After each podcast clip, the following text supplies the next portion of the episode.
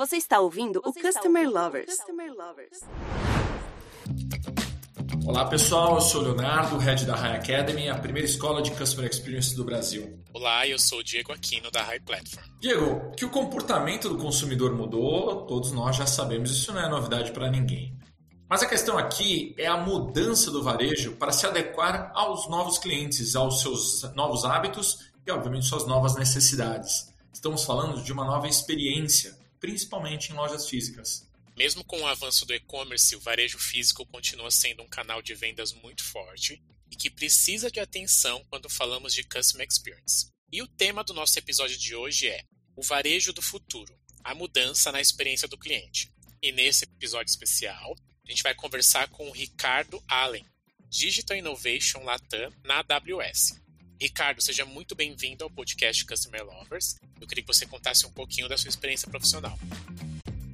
Muito obrigado, muito prazer estar aqui hoje com vocês, Diego e Léo. Eu sou o Ricardo Allen, lidero esse programa da AWS né, que chama Digital Innovation, que é um programa para trazer a cultura de inovação do grupo Amazon para os clientes da AWS num processo de experimentação em conjunto, né? Eu chamo de co-investimento e co-criação junto com os nossos clientes da AWS.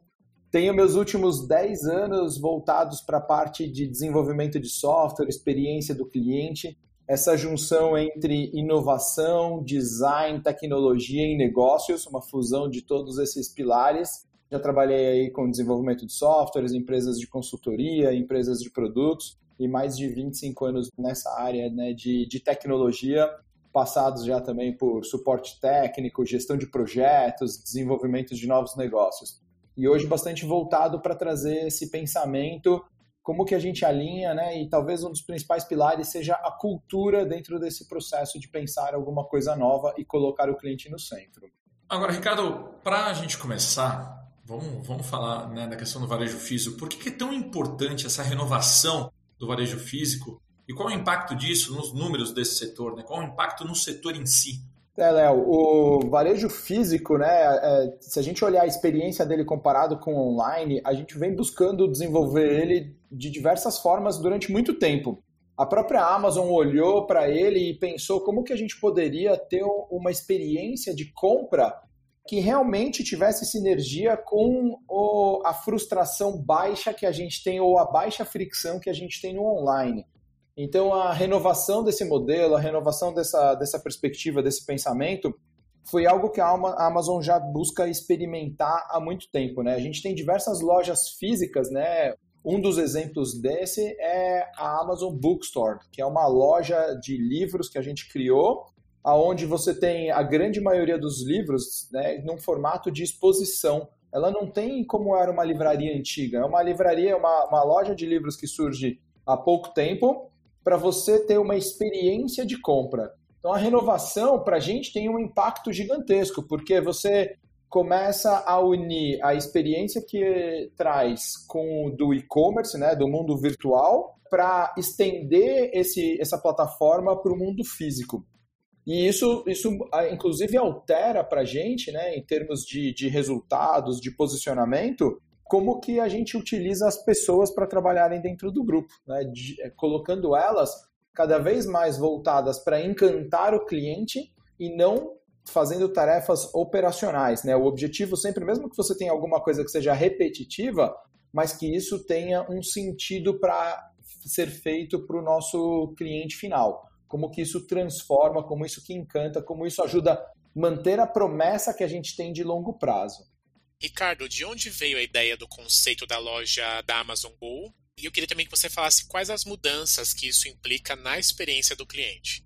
É, Diego, a Amazon Go veio da, de uma observação né, da, que, que, uma pessoa fez dentro de, de um escritório nosso, porque ela surgiu esse conceito em Seattle, nos Estados Unidos, onde é um centro bem ocupado, bem urbano, bem é, ali com um trânsito muito grande de pessoas na hora do almoço.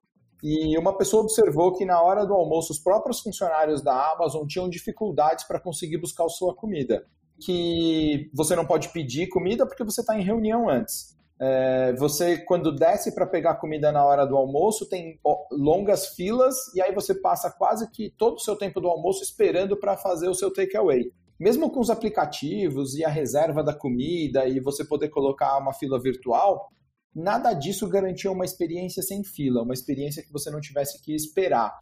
E a gente tem um processo que a gente chama de working backwards, né? o pensar de trás para frente. Pensar de trás para frente é colocar o cliente em primeiro lugar e fazer uma promessa ousada para esse cliente, uma promessa que não é tão direta, tão explícita, mas que ajuda a elevar a barra daquele posicionamento no mercado. E essa promessa da Amazon Go, identificando essa persona, né, que é uma pessoa moradora urbana, ocupada, conhecedora de tecnologia, que sabe o que ela quer pegar, mas tem que mesmo assim lutar com grandes filas, a gente fez a seguinte promessa. E se a gente conseguisse uma loja de conveniência onde a gente garantisse que não ia ter fila? E para esse conceito parar de pé, a gente precisou buscar uma forma de mudar a fila de lugar, porque o processo de checkout, se a gente imaginar né, os caixas de pagamento, caixa automatizado, um portal que você identifica os produtos, câmeras, sensores dentro do, do modelo do caixa de pagamento, tudo isso ainda tinha um gargalo, que é o caixa de pagamento, é o, o processo de checkout, o processo de pagar. E aí, para isso, a gente transferiu esse processo para as gôndolas. A gente falou, e se a loja, para garantir que não tem fila, a gente precisa eliminar o processo de checkout. O processo de checkout, não importa qual avanço que eu faça, com ele eu não consigo garantir que não vai ter fila. E essa foi a, a, a grande mudança da experiência do consumidor, porque você tem regra para entrar você não tem uma norma de sair, né? Você não tem uma expectativa de você tem que passar nesse lugar para fazer o seu pagamento, seu processo. Né? Então, essa, essa acabou sendo uma transformação que o consumidor gostou muito, né? Ele olhou, identificou. A gente fez muitos investimentos, muitas uh, explorações né, no comportamento, porque um outro fator que a gente tinha era esse consumidor não pode ter regras dentro da loja, né? normas assim, do tipo, ah, se você levantar um produto da prateleira, você tem que devolver ele em 10 segundos, senão ele será cobrado. Isso não é uma regra fictícia, tá? Tem lojas automatizadas que tinham essas, essas regras. Isso não encanta o cliente, isso faz com que o cliente se sinta ainda mais acuado. A experiência dele não é natural. Isso fazia parte da nossa definição daquele processo que eu falei, né, que é o working backwards. A gente escreve sempre um comunicado de imprensa, um press release, fictício, futuro, e nele continha que, quando a gente estava ainda na fase de ideias, né, que o comportamento do consumidor dentro da loja tinha que ser natural. Isso é uma grande mudança na experiência do cliente. Agora, qual a importância da tecnologia para toda essa inovação no varejo? E como é que a gente consegue garantir que o consumidor se adeque a esses novos modelos de experiência, Ricardo? A adoção do modelo de tecnologia, quando você faz esse desenvolvimento centrado no consumidor, Léo, ele busca que o comportamento do consumidor seja levado em consideração. Então a gente não tem grandes normas ou uma forma muito extensa de explicar para o consumidor. Ele rapidamente consegue entender a proposta que está sendo feita porque ela é feita a partir do que ele tem de expectativa, do que ele consegue se ver utilizando. Esse exercício de empatia e de imaginação do futuro que a gente pode propor faz parte do processo de trabalhar de trás para frente. Então, nesse formato, a gente observa o comportamento do consumidor, tenta adaptar, lógico que né, no processo de construção, 100% das vezes desde o começo a gente acerta? Lógico que não. É um processo de aprendizado com muita interação onde a gente vai observando o comportamento do consumidor, entendendo o que, que ele tem de expectativa e como que ele reage dado uma certa circunstância e situação.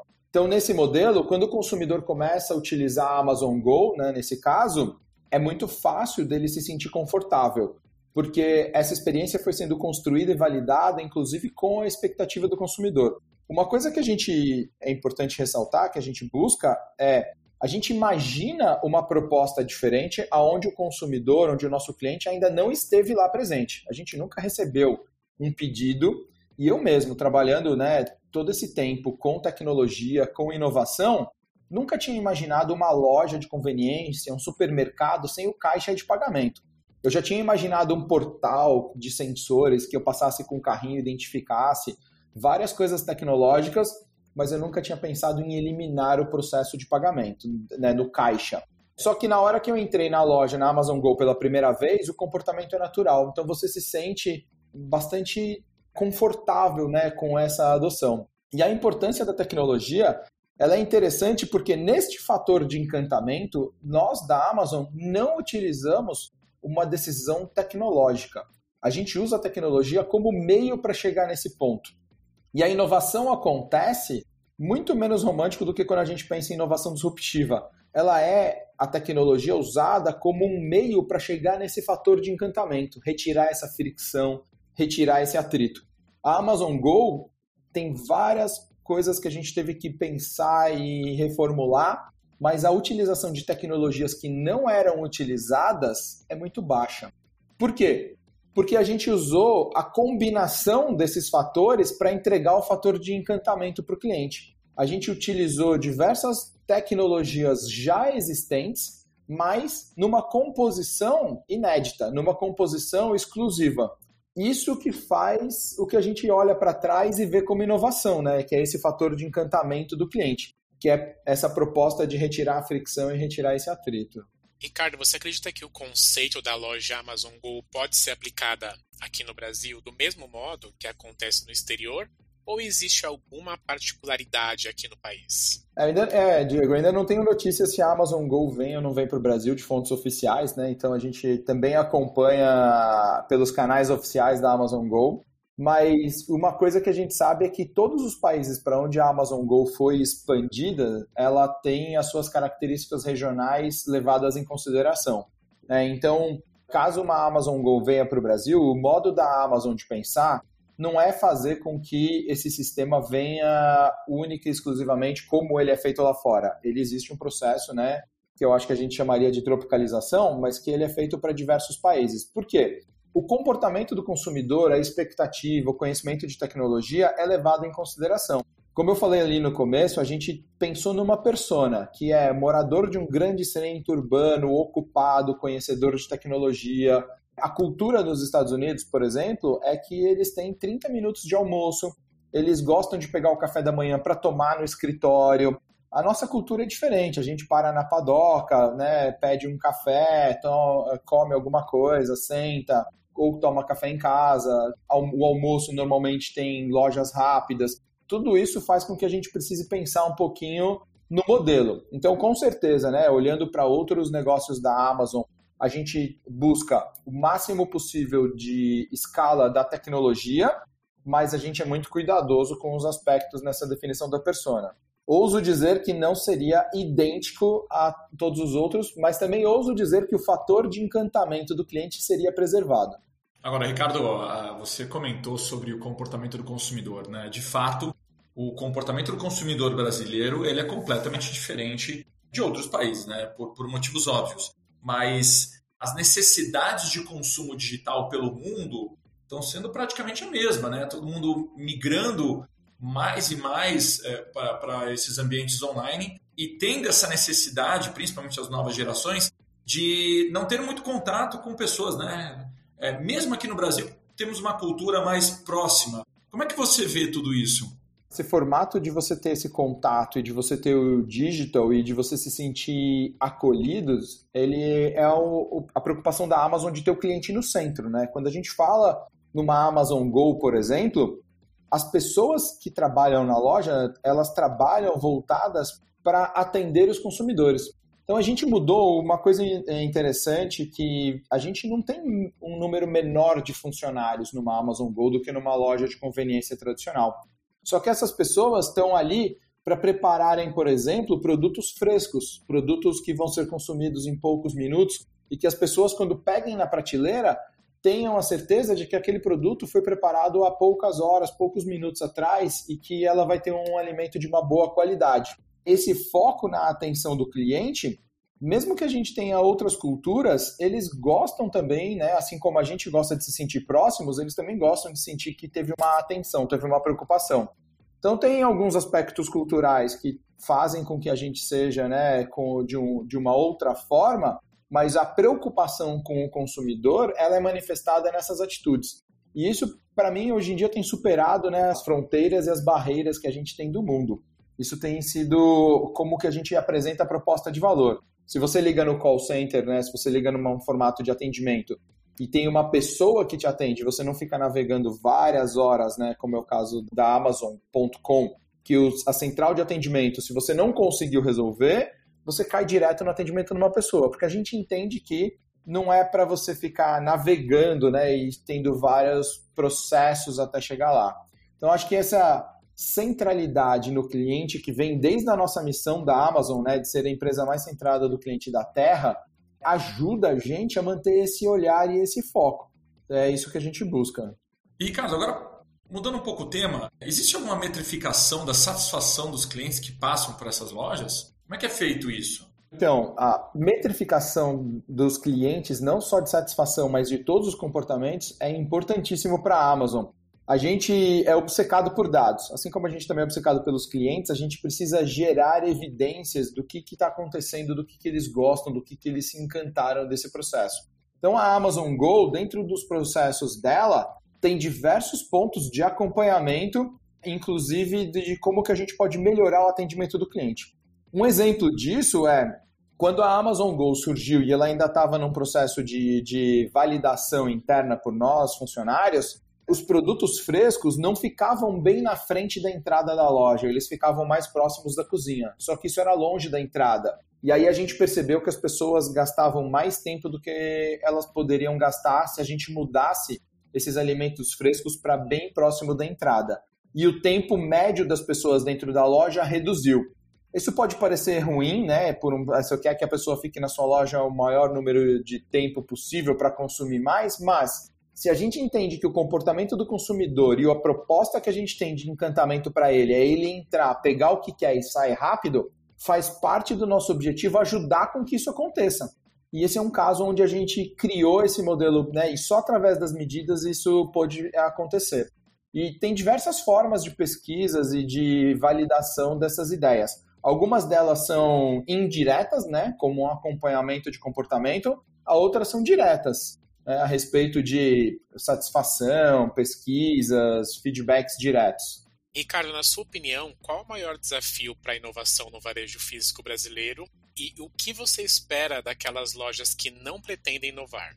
Ó, Diego, o maior desafio para a inovação, né, não só no varejo físico, mas também para ele, é a cultura. Né? É como que a gente consegue se adaptar para ser centrado no cliente e como que as empresas conseguem se adaptar para ser empresas de alta frequência, né? Alta frequência pra, significa que a gente vai trocar aquelas grandes mudanças e aquela forma de pensar bastante horizontal, onde ela servia para tudo na empresa e que você fazia uma grande mudança durante anos e que você esperava que aquilo durasse muitos anos, para uma forma adaptativa de você trabalhar. Quando a gente fala de inovação no varejo físico, né, no digital, tem muito a ver com isso também, é ter a capacidade de você experimentar centrada no cliente, centrada no consumidor. De você conseguir observar o que, que o seu cliente precisa e transformar a, as necessidades da empresa, porque todas as empresas precisam né, ter os seus bons resultados, ter as suas métricas atendidas. Mas se você faz isso pensando única e exclusivamente dentro da sua organização, o seu cliente ele não vai mais se encantar com a velocidade que está acontecendo no mundo. Isso, esse crescimento da empresa, esse crescimento da organização, ele tem que ser uma consequência. A gente acredita na Amazon que fazendo a coisa certa para o cliente, ele vai aparecer e isso vai gerar a saída que a gente espera, que é o crescimento da empresa. Então, toda vez que a gente não tem esses resultados, a gente busca entender melhor ainda o consumidor. E cada oportunidade dessa é uma oportunidade de aprendizado. O outro ponto muito grande é que a gente troca, né, numa empresa de alta frequência, é uma empresa muito adaptada à mudança. A mudança passa a ser a constante. E eu sei que isso pode parecer, né, uma coisa batida, todo mundo fala muito a respeito disso, né, que a única constante é a mudança, mas fazer isso na prática, ter essa capacidade de se adaptar e ter essa capacidade de errar e aprender com o erro é o que faz a diferença. A Amazon é uma empresa inovadora não porque ela fica pensando em coisas novas e ela fica ali sentada aguardando ou porque ela tem um departamento de inovação. A gente nem tem departamento de inovação. A Amazon ela busca ser inovadora porque a gente busca fazer uma coisa muito mais simples, que é retirar a fricção do cliente ou propor uma outra realidade onde a vida do cliente vai ser melhor. Nessa jornada, a gente aprende muito. A gente não erra vazio, né? A gente erra com uma intencionalidade.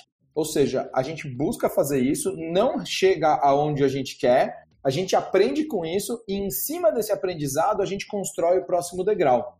Esse é o processo que a gente aprendeu ao longo desses mais de 20 anos. Né? Então, quando eu falo com os clientes, quando eu faço as minhas apresentações, eu uso muito essas duas palavras, talvez incansavelmente, né? que é aprender e intencionalidade. Essa, essa combinação de ter essa busca por fazer isso, por fazer alguma coisa e aprender com o resultado é o que transforma a experiência e a centralidade no cliente. E a sua segunda parte da pergunta, Diego, né, do que, que eu espero das lojas que não pretendem inovar, olha, é, é muito difícil de eu responder o que eu espero, né? Porque provavelmente vai ser muito difícil de você ter um público muito fiel, muito cativo, né? As próprios pequenos negócios hoje em dia eles olham dessa forma diferente. O conselho que eu dou é para todo mundo olhar para o cliente e mesmo que você tiver pensando em alguma coisa que está centrada no cliente, refaz a pergunta falando se você tivesse contando o que você está fazendo para o cliente. Essa é uma estratégia que a gente usa bastante aqui dentro. Conta essa história, faz essa narrativa, olhando para uma cadeira vazia, fingindo que ali está o seu cliente. E falando em voz alta, se aquilo fizer sentido para o seu cliente, muito provavelmente faz sentido para você ir adiante e tentar e aprender com aquilo. Agora, se você não fosse contar o que você está pensando para o seu cliente, grandes chances de que isso seja algo que só vai ajudar a sua própria organização e que não está pensando no cliente, não está colocando ele no centro. É, Ricardo, né? A gente já percebeu aqui que o mundo on e o off está cada vez mais conectado, né? Principalmente quando a gente fala de varejo. O fluxo de compra do consumidor já não é mais linear, as empresas elas precisam de fato se adaptar, efetivamente se encaixar nesse novo comportamento do consumidor. A inovação é um fato importante para esse processo de mudança e adaptações, né? E nesse episódio batemos um papo com o Ricardo da AWS, empresa da Amazon, para compartilhar um pouco da sua visão única sobre um dos cases de maior sucesso da empresa Amazon Go. Ricardo, muito obrigado por compartilhar o seu conhecimento com a nossa comunidade e agora a gente gostaria que você compartilhasse uma mensagem final para eles. Muito obrigado, Léo. Obrigado, Diego. Eu queria deixar essa reflexão, né, que foi esse meu último comentário a respeito de como colocar o cliente no centro. Pense sempre que você tem o cliente na sua frente e que você sempre está fazendo algo para ele. E a partir dele, pense como que você pode fazer uma proposta que vai encantá-lo. Não busca só trabalhar em algo que você já escutou dele, porque quando um cliente te pede alguma coisa e você atende esse pedido, quando você faz alguma coisa é, que você está desenvolvendo porque você já ouviu que ele precisa, o cliente pode até te dizer que ele está encantado com o que você fez, mas o sentimento dele é de satisfação. Para encantar um cliente verdadeiramente, a gente precisa entrar numa área de desconhecido imaginar uma proposta nova para ele e convidar o cliente para participar. Dessa forma, ele consegue te ajudar a construir um futuro que você está imaginando para ele. É nosso dever né, propor algo que vai encantar para o cliente. Não é a obrigação dele dizer o que encanta ele. E nesse sentido, eu convido todo mundo para pensar e para refletir como que a gente pode fazer é, para transformar essas ideias em ações e propor para os nossos clientes e convidá-los a participar. E não tenha medo de aprender, porque quando você tem uma intenção e ela não acontece, a gente tem uma frase interna que eu gosto muito de usar, que é persistente na visão e flexível nos detalhes. Crie a visão de encantamento do seu cliente e seja flexível na forma como ela se manifesta. Dessa forma, se você faz pelo caminho A, o caminho B, o caminho C, não tem diferença, porque você continua com a sua visão do que, que vai encantar o seu cliente no longo prazo. Obrigado, foi um grande prazer estar aqui hoje com vocês. Obrigado, Ricardo. Obrigado a todo mundo que ouviu esse episódio e até a próxima. Obrigado, gente. Até a próxima. Você acabou de ouvir o Customer Lovers, o podcast da High Platform. Dá uma acessada no nosso Insta e se liga no conteúdo que rola por lá.